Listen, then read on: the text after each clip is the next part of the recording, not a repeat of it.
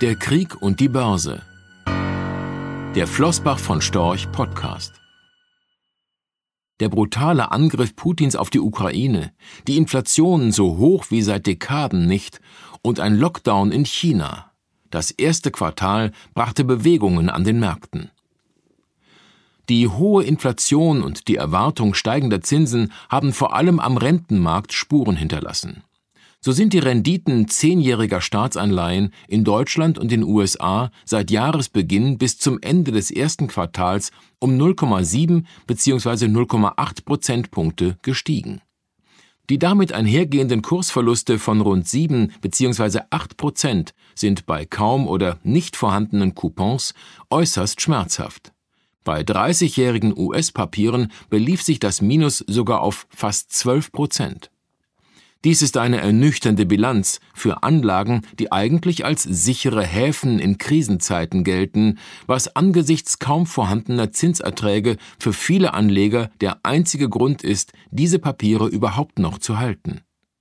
Dagegen konnte Gold seiner Rolle als Risikopuffer gerecht werden.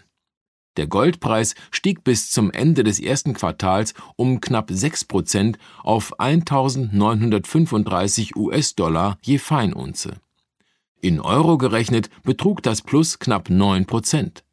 Zwischenzeitlich erreichte der Goldpreis sogar einen historischen Höchststand von 1881 Euro.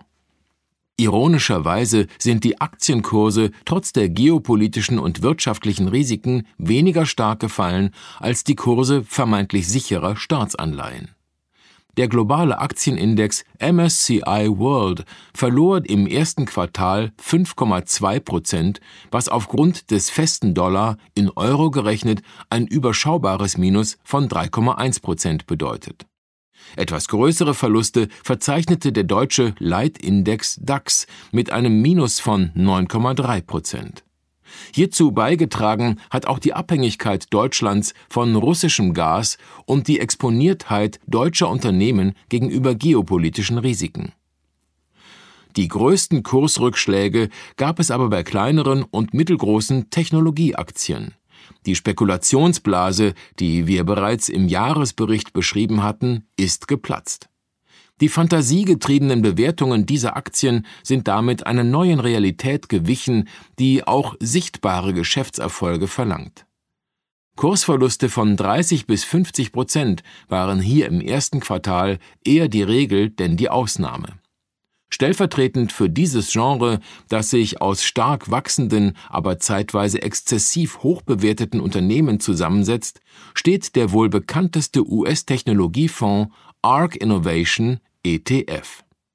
Der als ETF handelbare Fonds verwaltete zwischenzeitlich ein Vermögen von 28 Milliarden US-Dollar und gilt in den USA als Synonym für spekulative Investments in noch nicht profitable Technologieunternehmen.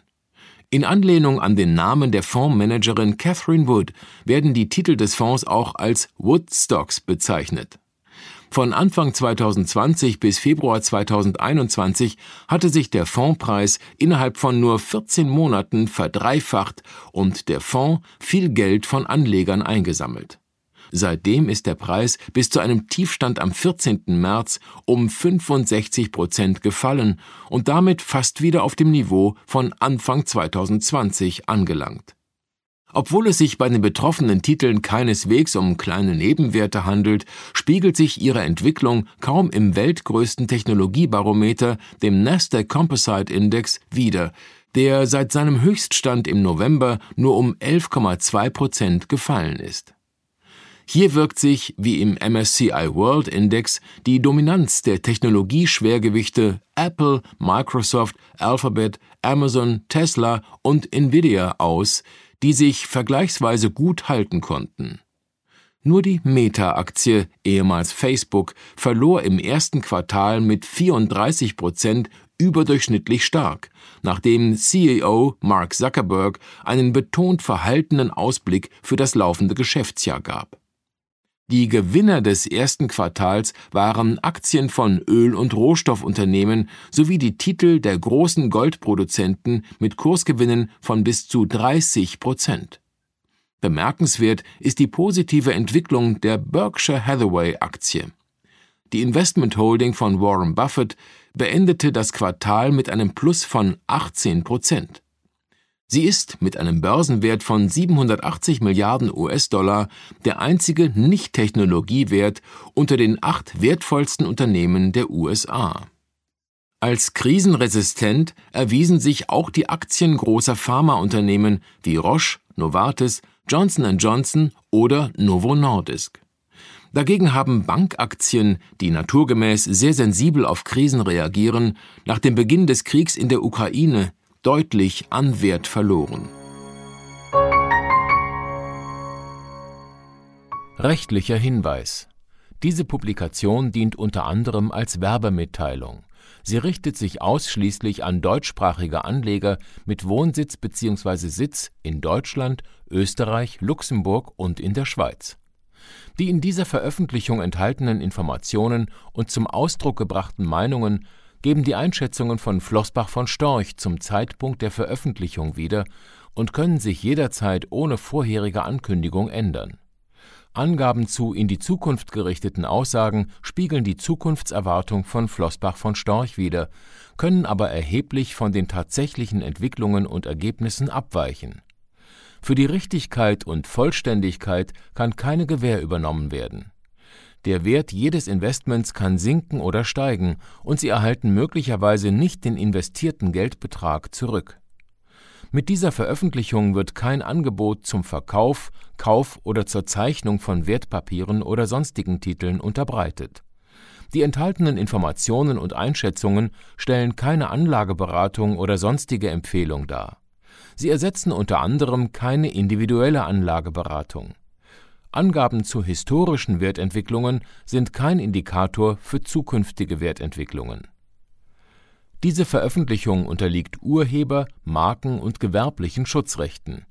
Eine Vervielfältigung, Verbreitung, Bereithaltung zum Abruf oder Online-Zugänglichmachung, Übernahme in andere Webseite der Veröffentlichung ganz oder teilweise in veränderter oder unveränderter Form ist nur nach vorheriger schriftlicher Zustimmung von Flossbach von Storch zulässig. Ein umfangreiches Glossar zu Themen und Begriffen finden Sie auf www.flossbachvonstorch.com/glossar/. Diese Veröffentlichung unterliegt Urheber-, Marken-, gewerblichen sowie wettbewerbsrechtlichen Schutzrechten Copyright 2020 Flossbach von Storch. Alle Rechte vorbehalten